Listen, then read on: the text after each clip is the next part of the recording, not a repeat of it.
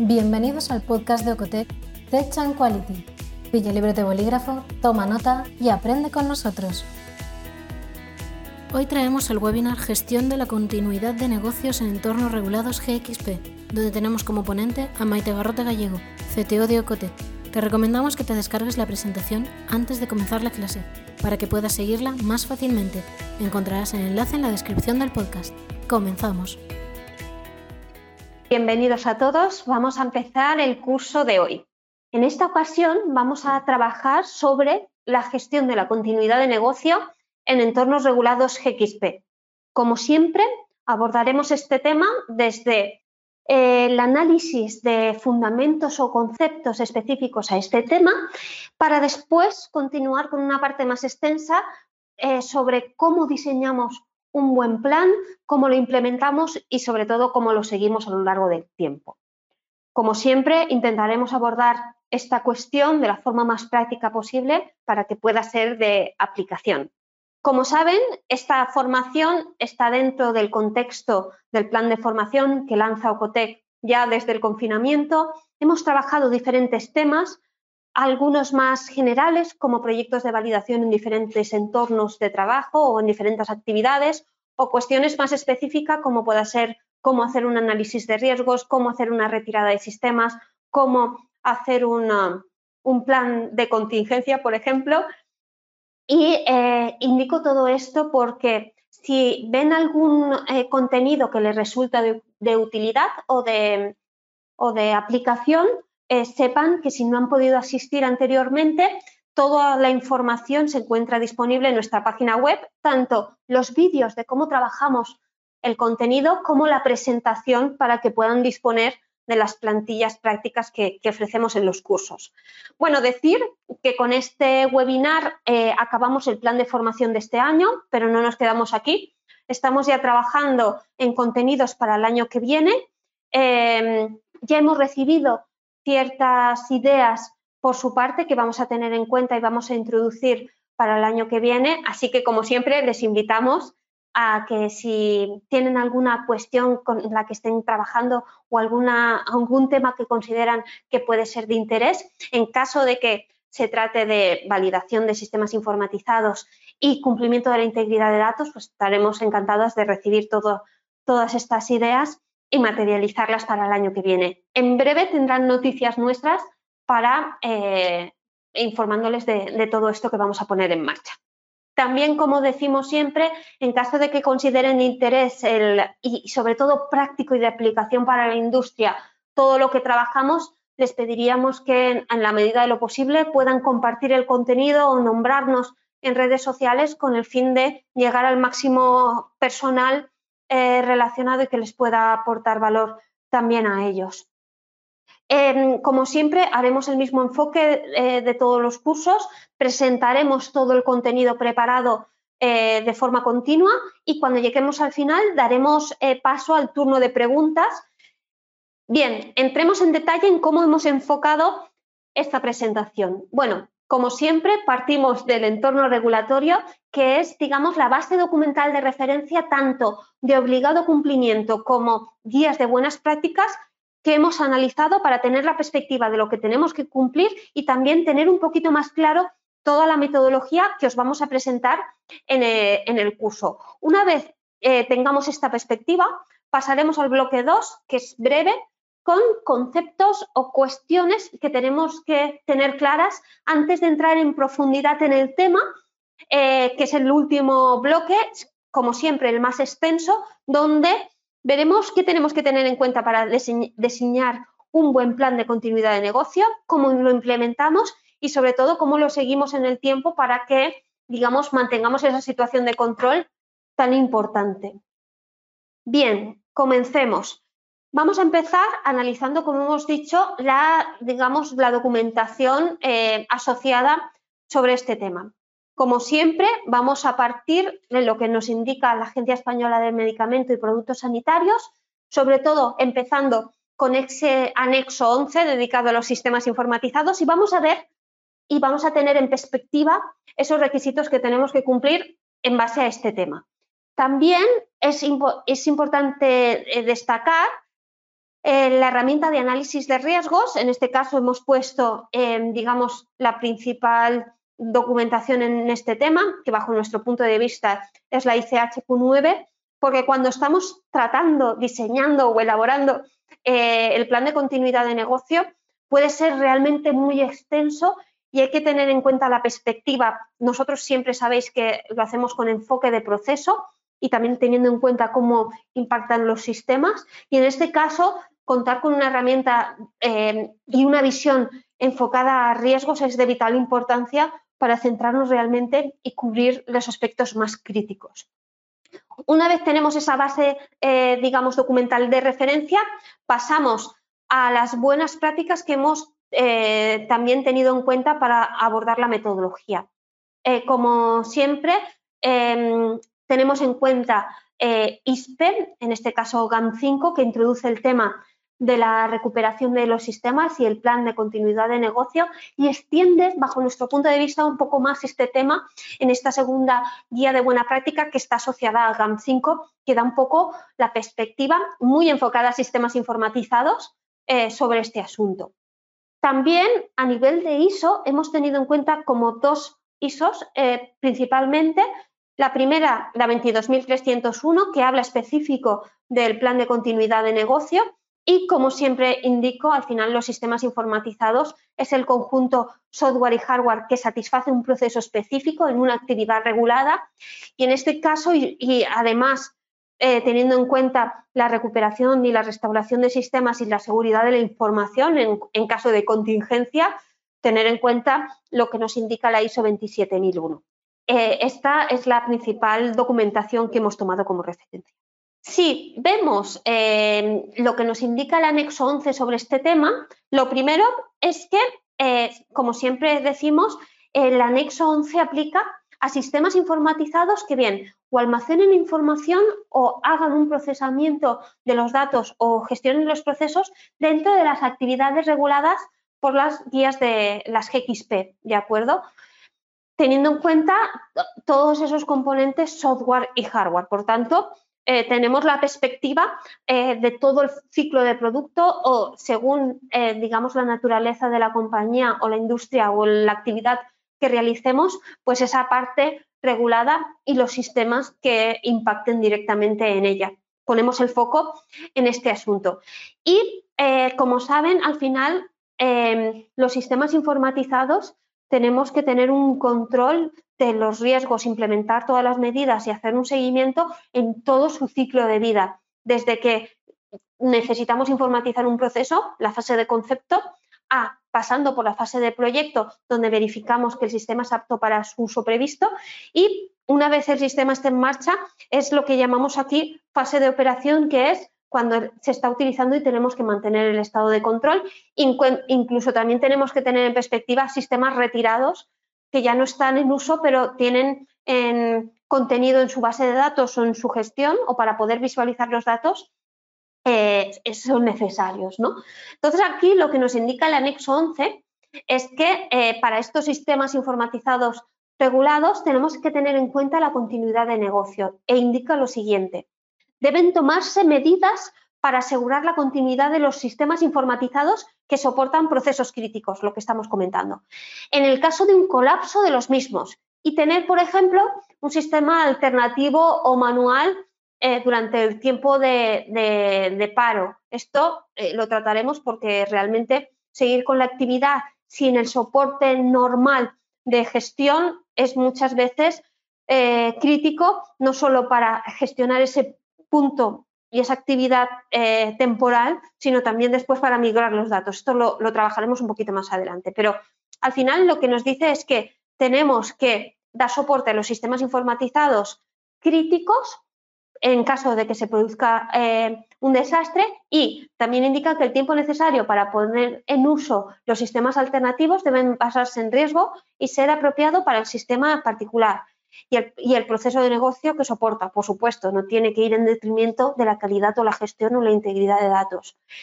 Y estas disposiciones deben documentarse y comprobarse adecuadamente. Yo esto lo interpreto como tenemos que tener un plan, tiene que estar procedimentado, ya, ya veremos con qué extensión, y no solo debe de existir, sino que también se debe de comprobar.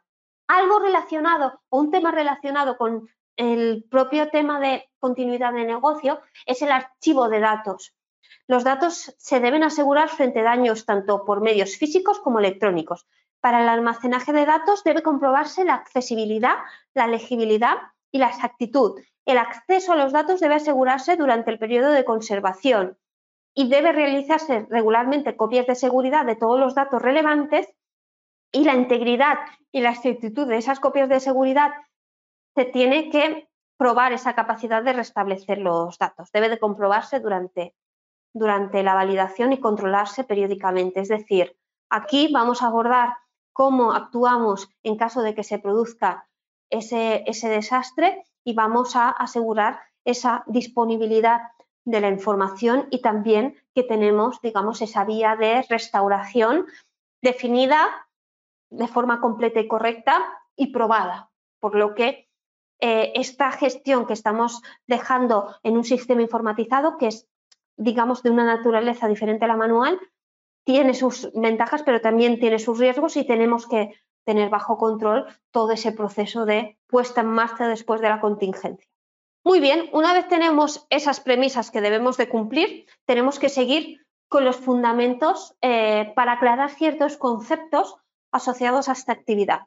Los primeros conceptos a tener en cuenta van a ser qué se entiende o los objetivos que persigue la gestión de la continuidad de negocio, qué entendemos por desastre o catástrofe y en qué se basa la recuperación. Bueno, la gestión de continuidad de negocio no deja de ser un plan que organiza ante diferentes eventos cómo tiene que reaccionar las personas, eh, digamos, e, esa, esa, gestión con los sistemas describe las tareas y establece tiempos y registros que se requieren en esta actividad y en este sector eh, regulado. Por tanto, eh, la gestión de la continuidad de negocio abarca, los pasos necesarios para restaurar los procesos críticos después de una interrupción.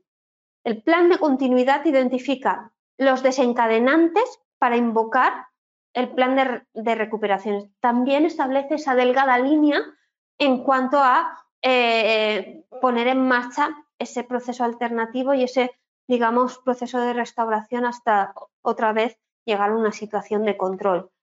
También tiene muy en cuenta a las personas que tienen que involucrar, internas y externas a la organización, y cómo es ese proceso de, comunicación requerida, qué se comunica, cuándo se comunica, a, través de qué vía y cómo, digamos, se establece todo ese control tan importante como la propia ejecución de las acciones, ¿no? Ese proceso de comunicación.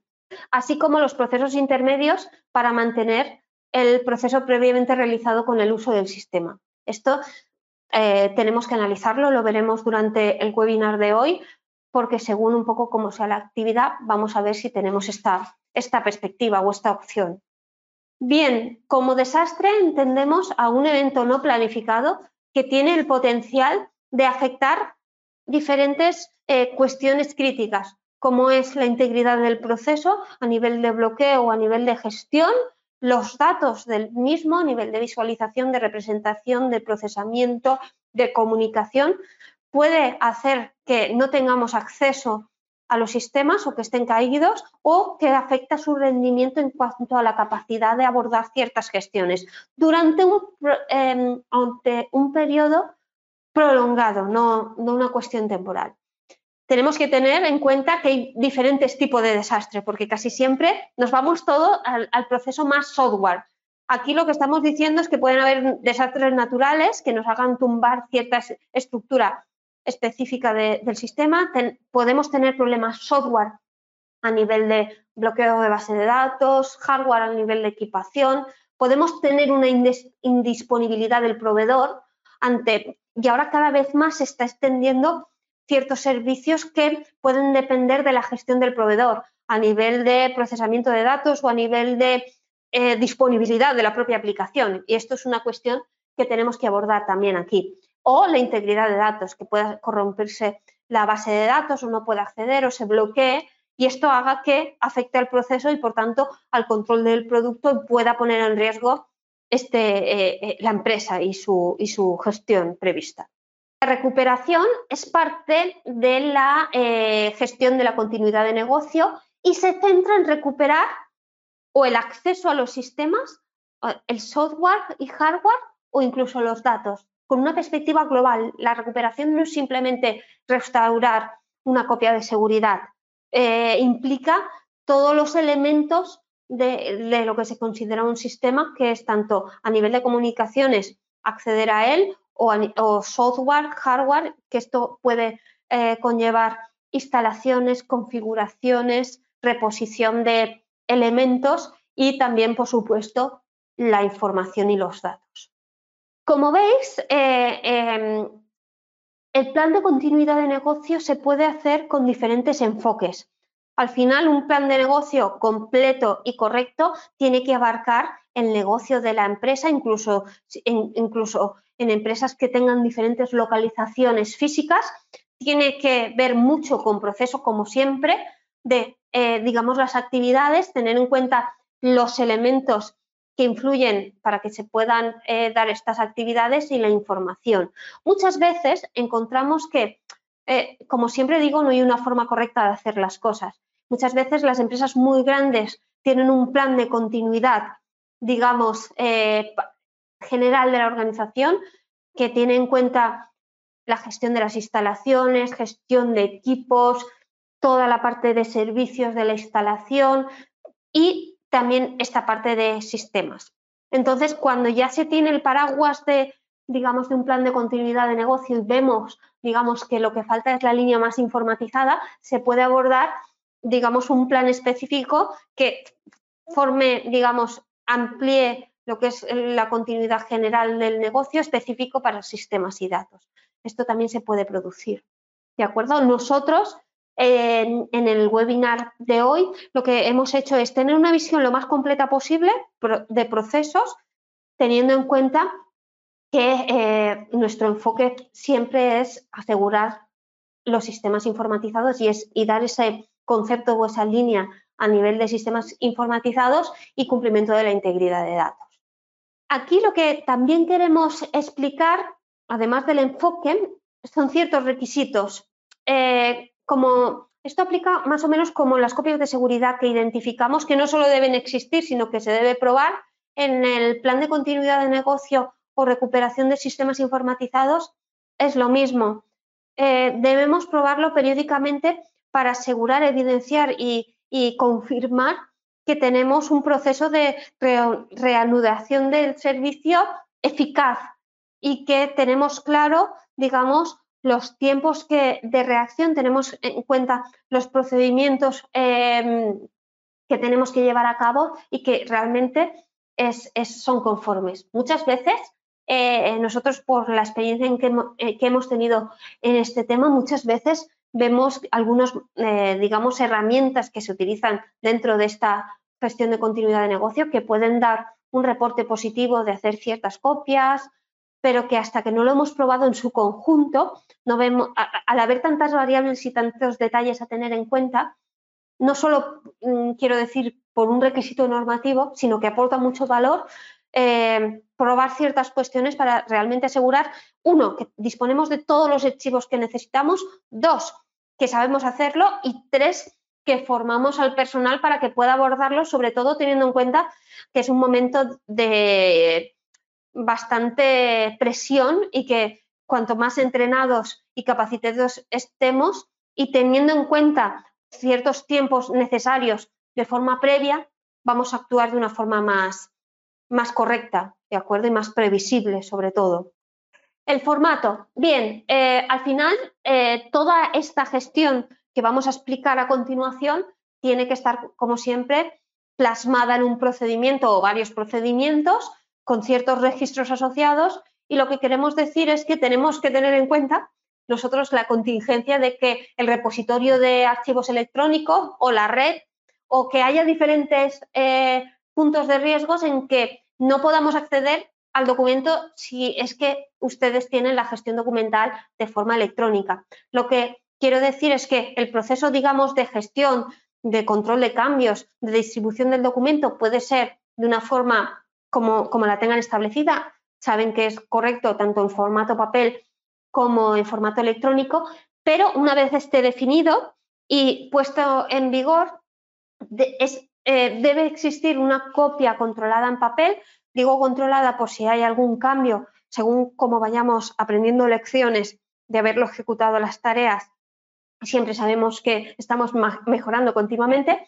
Eh, tenemos que tener controladas todas las copias que podamos tener en papel para tenerlas actualizadas. Pero las tenemos en papel para en caso de que no, no funcione el repositorio de, archivos o no esté disponible la red o no, no haya luz y nos quedemos sin ningún tipo de soporte en este sentido, podamos acceder al documento y sepamos a quién comunicarnos, cuál es su contacto, cómo reaccionar y, que, y que lo podamos usar. Y esto es importante. También el documento tiene que estar disponible a las personas correctas y autorizadas. Sí que es cierto que toda la organización, ahora como lo veremos a continuación, eh, tiene que saber actuar en caso de que detecten ciertas incidencias, porque cualquiera puede detectar una incidencia, pero ciertos planes, ciertos tiempos y ciertas gestiones tienen que estar disponibles a, un personal adecuado y autorizado o a las autoridades o auditores adecuados. Muy bien, una vez tenemos en perspectiva ciertos puntos a tener en cuenta, vamos a pasar a, digamos, a la parte más extensa del curso, que es eh, qué tener en cuenta a la hora de diseñar, implementar y seguir este plan de continuidad de negocio. Bueno, nosotros básicamente todo este recorrido eh, lo abordamos en esta serie de puntos que vamos a ir pasando uno a uno para identificar cómo actuamos y cuáles son los objetivos y criterios de aceptación en cada uno de los pasos. Lo primero a tener en cuenta es el requisito de que existan y que se realice de una forma correcta.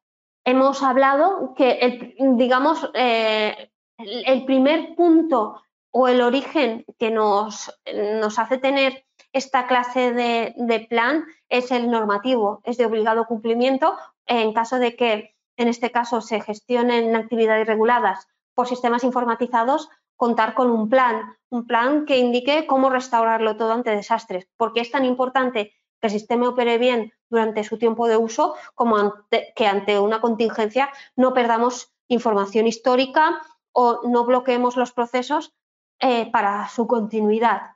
Entonces, una vez tenido en cuenta esto, que es un punto de obligado cumplimiento, la alta dirección debe de apoyar esta cuestión para eh, dedicar todos los, digamos, recursos y establecer en la cultura de la organización de que esto, digamos, eh, aporta valor y se, y se debe de cumplir.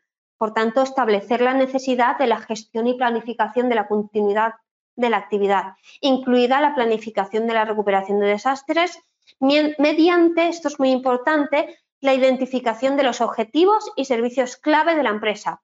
Objetivos a niveles de tiempos, a niveles de procesos y tener en cuenta las cuestiones críticas, ¿de acuerdo? Para la organización. Ahora veremos cómo, cómo valoramos todo esto, qué entendemos como crítico. La organización también debe de establecer una política de comunicación que es un indicador de su apoyo eh, a nivel interno, pero también una cuestión de, asegurar la responsabilidad de los terceros que requiramos a nivel de proveedores. Por tanto, esa política de comunicación, tanto a nivel de cómo reaccionamos de forma interna en las organizaciones y también cómo esperamos a nivel de tiempos de respuesta o servicio previsto o producto y servicio previsto de los proveedores, también es de vital importancia. Porque todo esto, si se hace de una forma lo más preventiva posible, eh, digamos, eh, aporta mucho más valor. Y al final el requisito de que todo esto, todo se organice, se evalúe, se inicie a nivel de plasmar todas las actividades y después se gestione en base de un proyecto. Ya veréis, esto eh, hace que haya ciertos pilotos o líderes asociados.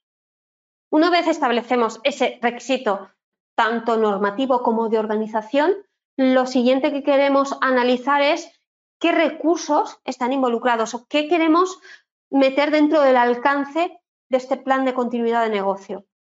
Y aquí lo que siempre decimos es que eh, en cuanto a la validación de sistemas informatizados o cumplimiento de la integridad de datos, lo importante no es, digamos, las aplicaciones que utilicéis que se puedan restaurar de la mayor forma o de la forma más eficaz y rápida posible, que también, pero sobre todo lo que siempre decimos es que queremos hacer robusto lo que es el proceso, en este caso en un enfoque y una naturaleza informatizada y los datos, porque muchas veces, y más en este contexto regulado, la trazabilidad, la disponibilidad y la integridad de esa información no tiene que ponerse en, duda, por tanto, tiene que estar justificada y bien procedimentada. Por tanto, con ese base a garantizar ese servicio y, ese, y esa información, como siempre vemos que hay diferentes riesgos que pueden poner en, pueden afectar a esa seguridad del proceso y los datos,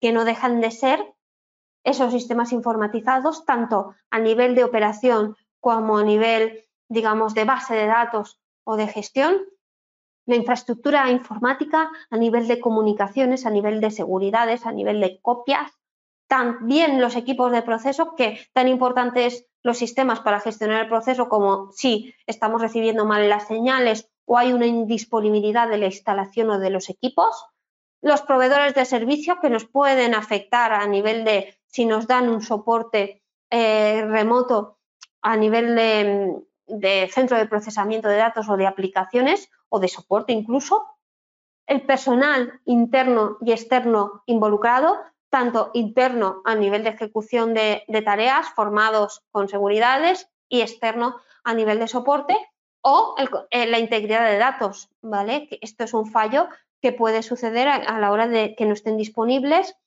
no sea perdurable o no tengamos los datos históricos o no los podamos restaurar. Por tanto, digamos, siempre tenemos que tener ese enfoque a procesos y el diseño del plan tolerante a fallos tiene que cubrir todas estas espinas del pez. Muy bien, una vez tenemos claro que debe existir un plan y lo tenemos que mantener y todo el alcance del plan, que es bastante ambicioso y, extenso, lo siguiente que vamos a ver es quién declara una catástrofe. ¿De acuerdo? Eh, ¿Cómo lo identificamos? Y aquí, en este sentido, lo que hemos dicho, cualquier miembro de la organización, incluso con el apoyo de que pueda observarlo un miembro externo de la organización, entonces se pondría en contacto con el, personal de la organización y cualquiera podría ser consciente y notificar esa incidencia. Eso bien, eh, una vez eh, se eh, identifica esa incidencia, la catástrofe o el desastre debe de ser redeclarado por un jefe de emergencia interno o siempre no tenemos que dejar, mm, mm, esto también es un enfoque basado en riesgo, toda la responsabilidad en una única persona porque en un momento dado no puede estar disponible y como sabemos es necesario que identifiquemos eh, sustitutos. Aquí ponemos esta cuestión porque muchas veces los miembros de la organización pueden notificar una incidencia y eh, recordemos la definición de desastre. El desastre eh, hace que em, se pueda poner en riesgo el acceso, digamos, la parte software o hardware del sistema o los datos. Y es posible que recibamos ciertas notificaciones que realmente tienen que ser evaluados para, por personal, personal especialista que indique realmente y declare la incidencia o vea que realmente el miembro que, que ha identificado este posible desastre pues tiene un problema local individual más o menos extendido, pero no es un desastre como tal a nivel de organización porque puede haber un, no pone en riesgo la gestión y servicio del sistema o los datos. Esto también es un tema que debemos de tratar.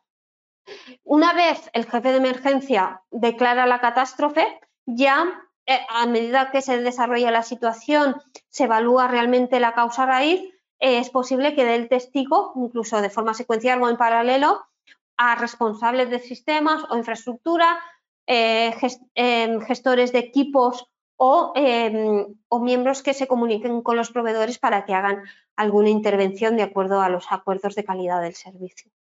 Por tanto, cualquiera puede declarar la catástrofe a nivel de notificación y después se evalúa por un equipo más o menos extenso y especialista en, el tema que se está abordando, porque pueden haber diferentes eh, sistemas informatizados en la organización, que finalmente ya declaran la catástrofe y empieza la gestión.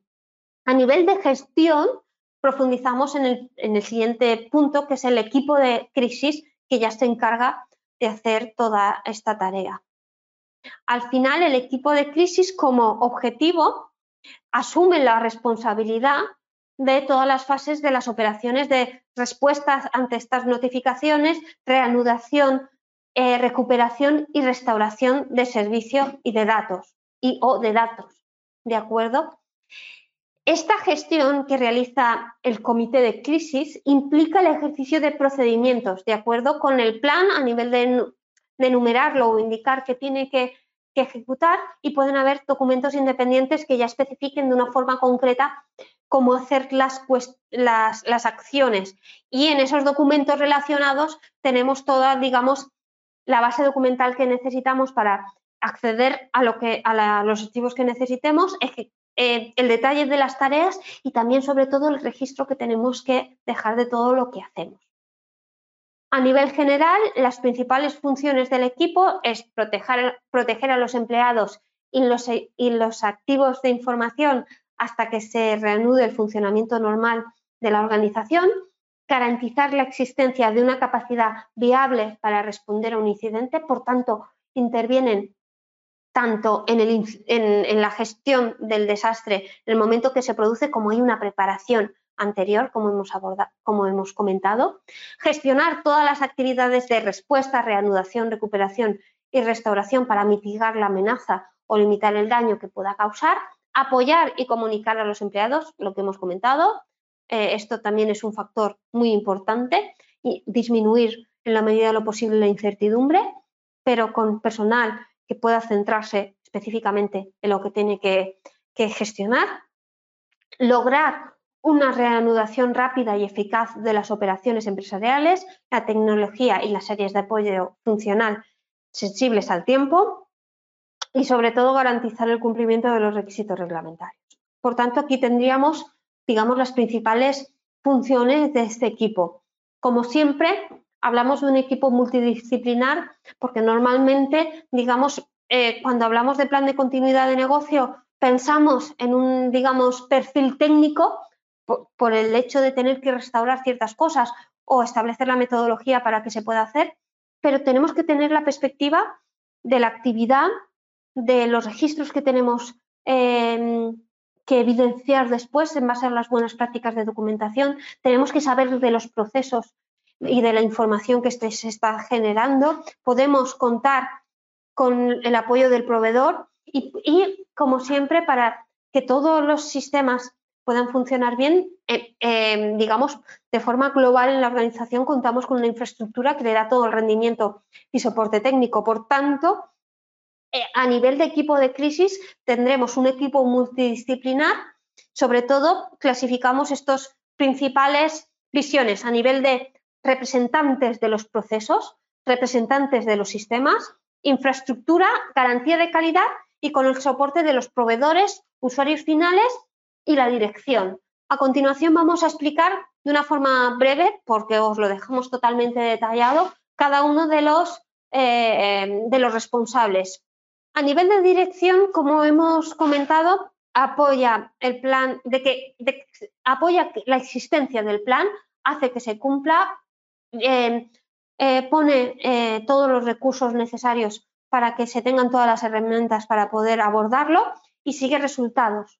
A nivel em, del líder, a ver, esto muchas veces cuando se trata de plan de continuidad a nivel de sistemas, sabemos que surge de una normativa. Normalmente tenemos un plan de validación o, un plan maestro general que indica lo que tiene que mm, seguir cualquier sistema informatizado y el plan de continuidad de negocio es uno de ellos. Entonces, si existe esta estrategia en base o para los sistemas informatizados, pues el líder puede ser considerado uno de los una de las personas que aprueba o eh, ese plan o que, se, o que realmente se asigna con esta responsabilidad para que eh, tanto cuando se produce una incidencia gestione y siga toda su ejecución, todos los tiempos y haga todo el registro de lecciones aprendidas y provoque la mejora continua o em, en base a, años, a año vista, es decir, cuando se acabe el año, indica o revisa en base a la política de la organización, pues todos los simulacros a realizar. Disculpen, creo que he tocado algo. Eh, volvemos a, la presentación. Bien, el líder es esta persona que tiene la perspectiva de lo que tenemos, eh, eh, la política a nivel de simulacros de la organización y sigue que se cumpla, ¿de acuerdo? Y asigna, y asigna todos los recursos.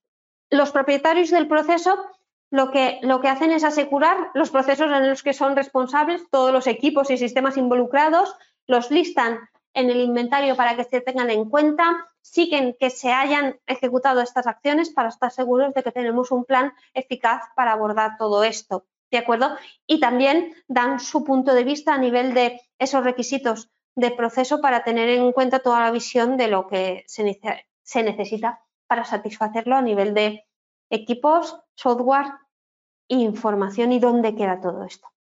A nivel de administradores de, sistema, de sistemas informatizados nos da la visión, bueno, primero identifica todos los, sistemas que intervienen en los, en los procesos. Por otro lado, también conoce cómo, digamos, cómo se almacena toda la información y dónde queda para las copias de seguridad, por lo que pueden diseñar todo el plan de mm, restauración o de copias que es, que es necesario, hacen los simulacros y, digamos, los mantienen de una forma continua. A niveles de infraestructura, aquí lo que identificamos son todos los elementos de la infraestructura, a nivel de comunicaciones, a nivel de equipos, a nivel de seguridad, tanto elementos físicos como configuración lógica, que también la hay. Identificamos todas las cuestiones críticas y vemos todo el tema de repuestos o todo, o todo digamos, el diseño de cómo restaurar todo, todo esto, también de forma continua. Garantía de calidad indica que tiene que, existir este procedimiento, que se tienen que hacer esos, digamos, esas metodologías indica que se debe de registrar cuando suceden cosas, tanto de una forma real, en, en desastres reales, como en simulacros, y aprueban el plan, dando la conformidad no tanto del aspecto más técnico, sino de que se ha comprendido el requisito, se ha establecido el plan y se tiene en cuenta las personas adecuadas, la metodología adecuada, que dejamos las evidencias adecuadas y, por tanto, se puede meter este documento dentro de garantía de calidad como metiendo esa parte IT en esa, en esa, en esa gestión.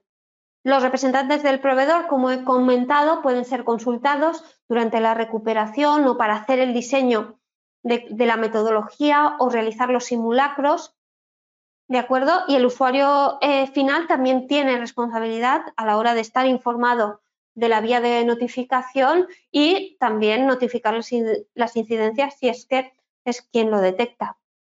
Porque las incidencias se pueden detectar tanto con una visión de usuario a nivel de, sobre todo de, de de gestión del servicio real como nivel de administrador de los sistemas, que es un poco transparente al usuario, pero están viendo que realmente pues, hay ciertos bloqueos o hay ciertas gestiones que aunque el sistema funciona, puede, puede haber, por ejemplo, no se están guardando los datos, porque hay, yo qué sé, el disco duro se ha, se ha llenado, que ha pasado alguna vez. Pues bueno, eh, esto se tiene que gestionar.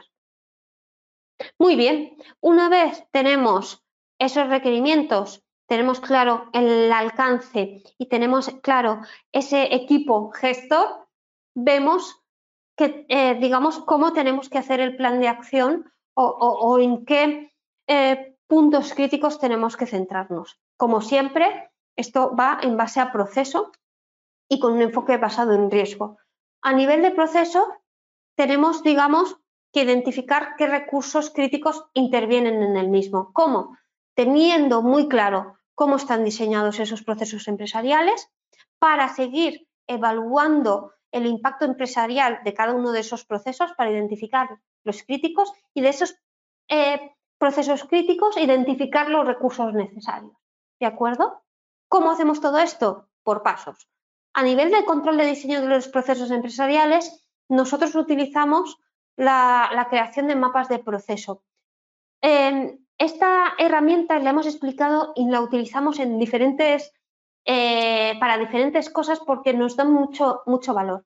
Aquí lo que hacemos es utilizamos talleres propios de la metodología Lean, en este caso el VSM, que son esa representación de los mapas de flujo de valor, con una perspectiva, digamos, algo retocada, pero lo que hacemos es, desde todas las actividades de la organización, que puede ser bastante extenso, pero planteando que nosotros hacemos esto de una forma general, pues utilizamos esta información para después tenerla en cuenta en el plan de continuidad de negocio.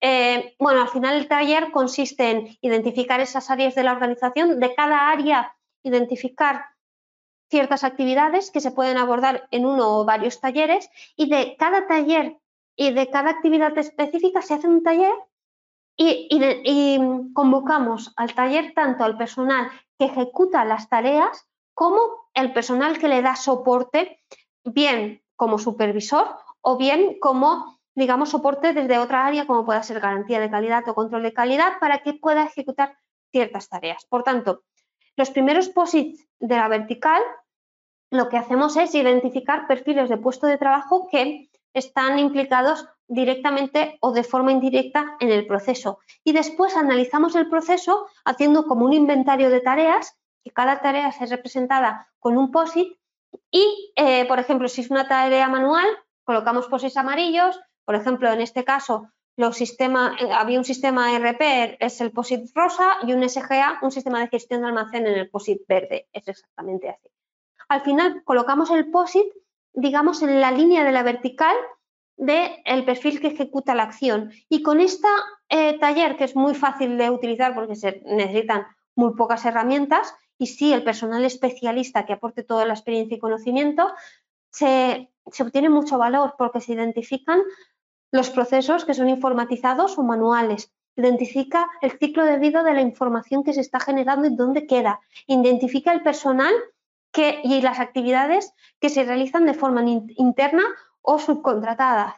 Indican todos los sistemas que están utilizando, así como de esos sistemas se puede, llegar a la infraestructura informática necesarias o equipos de proceso, ya sean instrumentos de laboratorio o equipos de producción.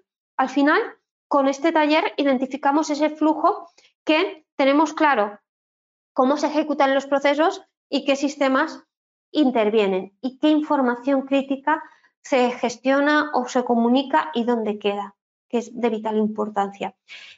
Planteamos, como siempre, una alternativa que a nosotros nos funciona bien, pero esta, al final no hay una forma correcta y concreta de hacer las cosas. Eh, este es un, digamos, nos aporta mucho valor a, la hora de conocer internamente y que todos los miembros vean esta, esta cuestión y, sirve para muchas cosas, pero se pueden utilizar también otra serie de, documentos que reemplacen este que tengan la misma información. Al final, con, digamos, con todos estos procesos, al final el plan no tiene que tener en cuenta todos ni con la misma extensión, porque, digamos, el impacto a nivel organización puede ser diferente. Entonces, aquí siempre nos basamos, hacemos una evaluación en base al riesgo y como puntos de análisis vemos los diferentes tipos de impacto. Impacto financiero y o operativo, impacto directo, impacto indirecto, impacto legal o regulatorio e impacto reputacional. A nivel de impacto financiero se entiende como un impacto derivado a una pérdida de ingresos por la suspensión de la operación. Por ejemplo, esto es muy claro, que se bloquee una expedición y no pueda salir producto en caso de que sea una empresa fabricante. Impacto directo puede, em, eh, es un impacto que, em, hola, eh, bueno, mil disculpas, se ha ido la luz en todo el edificio y hemos tenido unos pequeños problemas, así que eh, podemos continuar. Disculpen este, este, este parón. Bien, eh, donde nos habíamos quedado es que nos estábamos analizando todo lo que tenía que contener eh, el plan de continuidad de negocio. Decíamos que al final habían muchos procesos en la organización, muchas actividades y cómo establecíamos los recursos que teníamos que asegurar y gestionar todo ese plan de acción. Entonces, veníamos de haber analizado, eh, tener muy en cuenta y controlado el diseño de los procesos a nivel de personas, a nivel de sistemas, a nivel de metodología de procesos manuales y tener en cuenta el flujo de información para tener una perspectiva completa del negocio y definida y documentada. Muy bien, entonces, con esa perspectiva decíamos que al final teníamos que extender e identificar el plan de acción del plan de continuidad de negocio en base a ciertos impactos empresariales. ¿Cuáles? Los estábamos analizando.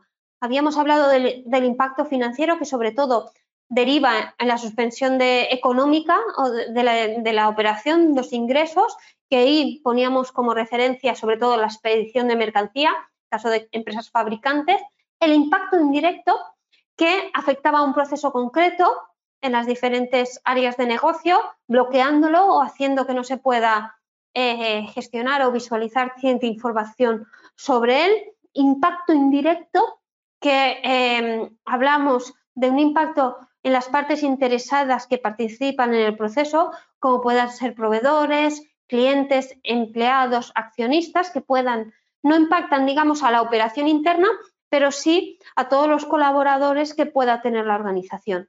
Impacto legal o regulatorio producido por posibles demandas o sanciones o no conformidades de las administraciones o los propios clientes y el impacto reputacional, que es el producido por la pérdida de la confianza por parte de los clientes, mercados o sociedad debido a, incidentes. ¿De acuerdo? Por tanto, todo lo que es el flujo de actividad, vamos a analizarlo en, esa perspectiva. Y bueno, hemos eh, propuesto una escala a nivel de cuatro niveles, muy alto, alto, medio y bajo. ¿De acuerdo? Y esto es un, ejemplo. Como siempre, intentamos abordar, digamos, plantillas que con muy pocos recursos se puedan gestionar, pero eh, esta cuestión se puede hacer de una forma, digamos, más con sistemas informatizados, pero al final eh, las dos primeras columnas, que se ve un poco pequeño, pero bueno, lo importante es el concepto, identifican áreas de actividad que, eh, con enfoque a procesos, no tanto las áreas del organigrama, sino eh, en una empresa, por ejemplo, fabricante que hemos, hemos puesto como ejemplo, habla de las áreas o de las principales actividades desde la compra, por ejemplo, de mercancía, toda la entrada de mercancía, el proceso de logística, control de calidad, fabricación, em, expedición, logística externa, por ejemplo, o I más D, e, y de cada una de esas áreas ciertos procesos de acuerdo un poco a todo el esquema del mapa de procesos que habíamos abordado antes, así como, digamos, documentos que, se que especifican, digamos, todos los componentes de cada actividad, Mm, hemos puesto, por ejemplo, los procedimientos normalizados de trabajo por cada una de las gestiones de cada área. Entonces, teniendo en cuenta ese flujo de proceso, teniendo en cuenta todas las actividades que lo componen y toda su información relacionada, valoramos los impactos de una forma, eh, bueno, iba a decir sencilla a nivel de representación, pero conlleva tener en cuenta eh, y sobre todo la perspectiva de muchos, de muchos especialistas para poder eh, plasmar el resultado. A nivel de impacto financiero, como hemos dicho, directo, indirecto, todos los impactos que hemos estado nombrando. Al final, la criticidad se compone de el impacto mayor de los impactos individuales que hemos ido em, indicando y la última columna hace referencia a recursos que gestionan la actividad específica a nivel, pueden ser equipos, instrumentos, pueden ser sistemas, pueden ser personal o proveedores clave. Hemos puesto algo sencillo, pero al final se tendría que plasmar con su información. Y el resultado de este análisis permite identificar esos recursos críticos que intervienen en, los procesos. Eh, tendremos la perspectiva de esos procesos afectados y cuáles son los recursos que necesitamos nosotros establecemos un criterio que todos los recursos con impacto alto o muy alto se, eh, tiene que elaborar un plan de acción, ¿de acuerdo? Y los que tienen un impacto menor, pues con una mínima definición, con un proceso de copias, en caso de que se traten de sistemas, pues, eh, digamos, eh, sería suficiente y no porque ya no representan ese riesgo tan elevado para la continuidad de la actividad. Teniendo en cuenta esa identificación de los recursos críticos, evaluamos eh, qué pasaría si ocurriesen diferentes desastres para identificar que, eh, digamos, los, los puntos más críticos y los planes de acción que hay que definir. Por tanto, de cada uno de esos elementos críticos, que pueden ser, por ejemplo, diferentes sistemas informatizados, identificamos cómo le afectan posibles, eh, digamos, desastres o diferentes escenarios de interrupción, como he puesto en esta diapositiva.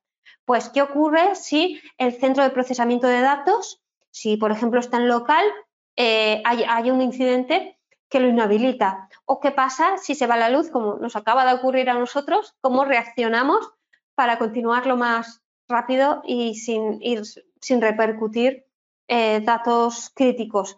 ¿Qué pasa si tenemos una incidencia en las comunicaciones o no podemos acceder a las instalaciones o realmente hay una pérdida en las instalaciones, indisponibilidad del personal o el, proveedor.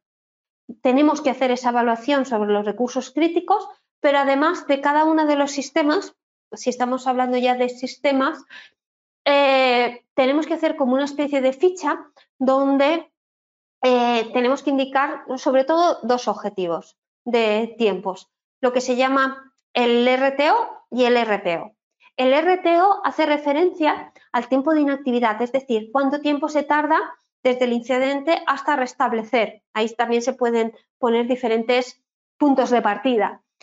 Y también el RPO eh, limita la distancia de retroceso en el tiempo y define la cantidad máxima permitida de datos perdidos en tiempo, desde la ocurrencia de la falla hasta la última copia de seguridad válida.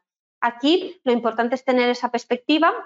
Normalmente en procesos regulados no tenemos que tener esa pérdida de, datos, por tanto, las políticas de copias, la metodología establecida, lo que nos hace es que hagamos un diseño a nivel de, contingencia específico para lograr el, el RPO que establecemos. Y aquí un ejemplo muy básico de posibles recursos críticos que han surgido del análisis anterior, como pueden ser ciertos equipos de producción, instrumentos, ciertos sistemas eh, específicos, acceso a Internet, controlador de dominio incluso.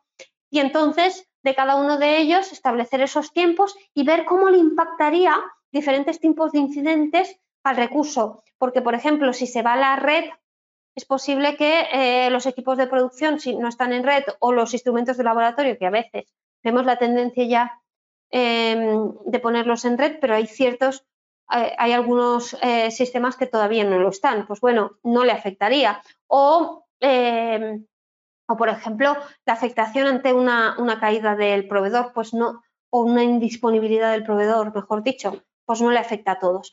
Aquí lo que estamos viendo es de los recursos críticos que pueden afectar a, de esas formas que hemos visto a la actividad empresarial, ver todos los casos que tenemos que tener en cuenta para establecer un plan de acción. ¿Cómo establecemos esta estrategia o planes de acción? Bueno, al final eh, se pueden representar de muchas formas, en formato gráfico, en, digamos, un racional con una tabla que especifique tareas, documentos de procedimientos específicos y responsables y tiempos medidos. Al final, tenemos que tener un punto de inicio o un prerequisito, algo que se debe de cumplir para que pueda desencadenar, todas estas acciones y después establecer tareas concretas, responsables, criterios de aceptación y, las evidencias que tenemos que ir dejando en ese momento o de forma posterior. Eh, como he comentado, no hay una forma concreta de representarlo, tenemos que entenderlo de forma sencilla porque en ese momento, digamos, es una situación bastante crítica y queda determinado ese piloto que dirige, monitoriza y registra todo, todo lo que hacemos, tanto si es real como si es simulado. Y como hemos comentado antes, no solo tiene que existir este plan, sino que se tiene que mantener. La organización no deja de estar en, continuo proceso de mejora y de, y de, optimización y esto hace que haya un riesgo de que el plan se quede obsoleto. Por tanto, tenemos que ser conscientes del valor que puede tener, mantenerlo al día, hacer eh, simulaciones periódicas de restauración ahí, eh, la, digamos, si, me preguntáis en cuanto a tiempos, se puede definir a nivel de criticidad. Eh, también, según sea la clase del sistema, puede ser más sencillo realmente simular esa restauración o no ser tan sencillo y tenemos que tener en cuenta otras cosas. Y siempre que ejecutemos ese, plan de acción, ese real o simulado, tener en cuenta tiempos, tener en cuenta todo lo que nos haya podido pasar para eh, aprender que no vuelva a ocurrir y tenerlo en cuenta como abrir todo el proceso de, prevención y, tenerlo en cuenta y modificar el plan. Y básicamente este es el contenido que teníamos previsto eh, compartir con ustedes. Espero que les sea de utilidad y de aplicación. Al final hemos identificado los puntos eh, concretos a tener en cuenta y hay que, como siempre, materializar toda esta estrategia en base a su organización, a su actividad, a los sistemas y cómo impacten también los proveedores y poco a poco, eh, con el conocimiento y la experiencia de toda la información y todos los sistemas que se manejan, ir puliendo y hacer primero una base eh, correcta de, plan de continuidad y después ir perfeccionándola en, la medida del tiempo y de todos los simulacros. Ahora daremos paso al turno de preguntas para todas las preguntas que hayan surgido en esta presentación, pero saben que están en contacto con nosotros de manera permanente a través del grupo de LinkedIn de Habla en Español, que eh, tratamos cuestiones que pueden surgir de los webinars o cualquier cuestión asociada a validación integridad de datos en la que les podamos dar soporte o incluso si tienen alguna idea de webinar para el año que viene, también sería perfecto. Por tanto, les invitamos a seguir en contacto con nosotros en este punto. Y como siempre comentamos, eh, si le ha gustado la clase y para que podamos seguir haciendo este tipo de contenidos totalmente gratuito, les invitaría a difundir el contenido en redes sociales si lo consideran de utilidad para ayudarnos a, aportar ese, valor y continuar. Eh, ahora voy a, ver si hay alguna pregunta. Bien, Ariel indica, ¿cómo puede mantener los datos de un sistema retirado en caso de que sea auditado y los use como referencia? Bien, hay un webinar específico de retirada que le invito a analizar. En este punto, lo que es de vital importancia es identificar un plan de qué información dejo en el sistema eh, que voy a retirar, eh, qué información puedo migrar a otro sistema o qué información realmente puedo destruir y no es regulada.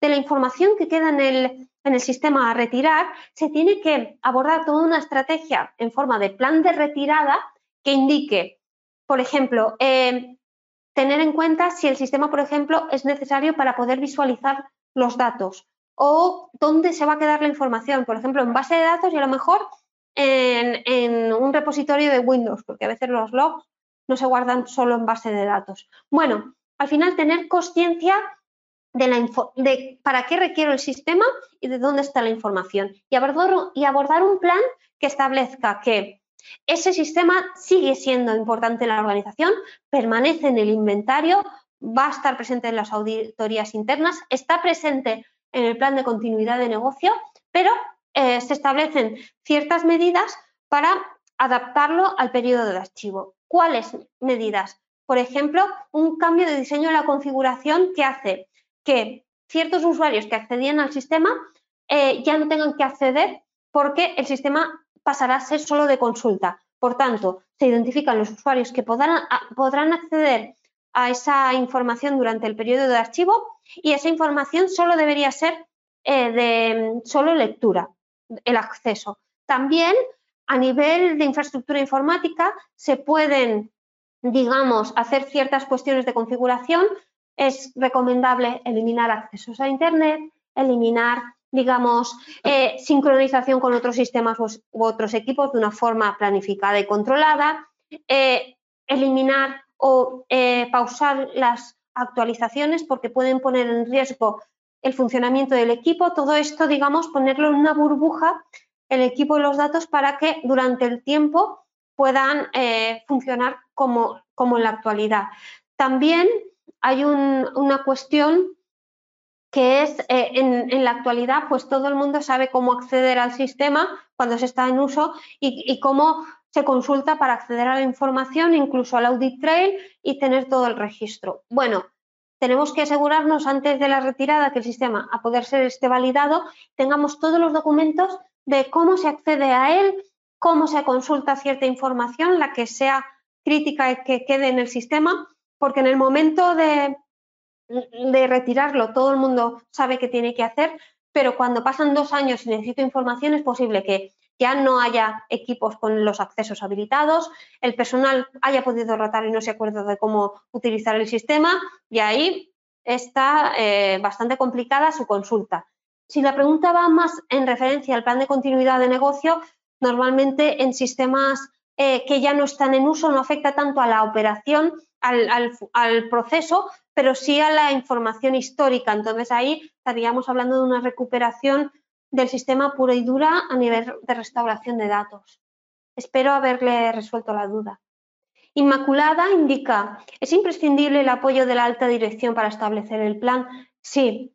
A nivel de cualquier sistema de calidad, eh, la buena práctica indica que la dirección debe de estar concienciada, ser consciente de que muchas veces están viendo obligado cumplimiento para que lo establezca y lo comunique dentro de la cultura de la organización y establezca todos los recursos humanos, herramientas informatizadas, eh, digamos, licenciamiento de apoyo a nivel de, infraestructura para que de alguna forma se pueda construir todo un entorno de control y la dirección afecta tanto a nivel de concienciación, de comunicación y de recursos de una forma muy importante.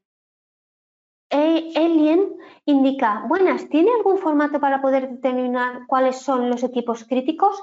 Sí, bueno, he, puesto, he propuesto un análisis de riesgos muy sencillo en base a ciertos criterios financieros, impacto directo e indirecto, pero hay un webinar específico de tipos de análisis de riesgos y cómo los aplicamos y pueden darle un poco más eh, metodología específica en este sentido. Muchas gracias por, los comentarios en, cuanto a que los webinars son útiles a nivel de, uso, porque bueno, esto es un poco la perspectiva, intentar abordar ciertos temas concretos de interés y que puedan dar soluciones. Ariel indica, al construir una matriz de riesgos para la continuidad de mi sistema, ¿cómo determinan los riesgos externos dependientes del proveedor de servicio de soporte y otras cosas que no dependen de mí meramente? Correcto. Aquí eh, es muy importante tenerlo en cuenta en el mapa del flujo de valor, como he comentado, identificar uno de los posits en cuanto a, las personas responsables es el proveedor. Entonces, independientemente de la matriz o no, eh, por cada uno de los procesos en los que intervenga un proveedor, es, eh, es responsabilidad suya directa de la organización tener bajo control todo lo que subcontrata. Y en este sentido, cuando se inicia una actividad, dentro del proceso hay un proceso de homologación para identificar un producto o servicio previsto y ver que el proveedor tiene un sistema de calidad acorde con lo que se requiere a nivel de cómo ejecutan las acciones. Sí, perdón, continuamos. Hablábamos de cuánto tiempo pasa desde que hay un incidente y se, digamos, se lanza el plan de continuidad de negocio. Aquí depende de la estructura de la organización, depende del, desastre, depende de, si contamos con personal interno para hacer estas gestiones. Debe ser lo más reproducible y controlado posible, sí, pero eh, es cierto que según los casos puede, por ejemplo, un bloqueo de base de datos es altamente eh, identificable porque no pueden acceder al sistema o, o fallan ciertos equipos asociados al sistema te das cuenta enseguida, o si, es, eh, si hay alguna revisión periódica por parte de, del personal de, infraestructura, puede haber otras clases de incidencias, depende mucho, es muy difícil de, identificar. Elsa indica, ¿se puede considerar un webinar con ejemplos de análisis de riesgos considerando las etapas de validación del sistema computarizado y mantenimiento al estado calificado? Correcto, lo tenemos en cuenta. El webinar de análisis de riesgos tenía una valoración inicial de lo que se consideraba análisis de riesgos, pero después hacía referencia al ciclo de vida y por cada uno de los pasos aplicaba un análisis de riesgos enfocado a lo que el objetivo de la etapa digamos, todo lo que tenían que tener en cuenta. Creo que esta perspectiva le puede servir y le puede, puede pegar un ojo a este webinar, pero de todas formas eh, también lo tenemos en cuenta para ver si podemos hacer algo, algo específico y, práctico. Lo tenemos en cuenta. Pamela indica, ¿es necesario tener un procedimiento de continuidad de negocio para mi empresa? Es, un, es de obligado cumplimiento. Eh, puede ser un documento independiente o estar embebido en algún otro tipo de documento, pero el, objetivo es que la información esté plasmada, que sea completa y sea correcta Mm, yo le, le recomendaría que fuera un documento específico para, digamos, facilitar un poco el mantenimiento y la actualización del propio documento. Miguel indica, si son actividades de rutina, el reinicio del sistema se activa el plan o se establece procedimientos de control. No, esto es, digamos, está dentro del mantenimiento y los, los procedimientos de gestión vinculados a los sistemas. Es un evento planificado que tiene también una metodología, pero es planificado, no es una contingencia inesperada, no controlada, ¿de acuerdo? Por tanto, ese tipo de mantenimiento se puede planificar para que no impacte ni, aporte un riesgo en lo que es la actividad o los datos de la organización y aplicarla y registrarla del mismo modo, pero no la entiendo como una contingencia. Y creo que ahora sí. Bueno, muchas gracias también por sus comentarios a la hora de, de, ver el contenido de, los webinars. Así que vamos a continuar el año que viene y nos ponemos ya manos a la obra, como decimos por aquí, para eh, elaborar esos nuevos contenidos y hacer toda la planificación y compartirla con ustedes lo antes posible. Bueno, sin más, ya me despido hasta el próximo webinar. Esto es todo por hoy. Si tienes alguna duda, puedes encontrarnos en nuestro grupo de LinkedIn Ocotec, Validación de Sistemas Informatizados e Integridad de Datos o en nuestro correo info.robocotec.com. Gracias por escucharnos.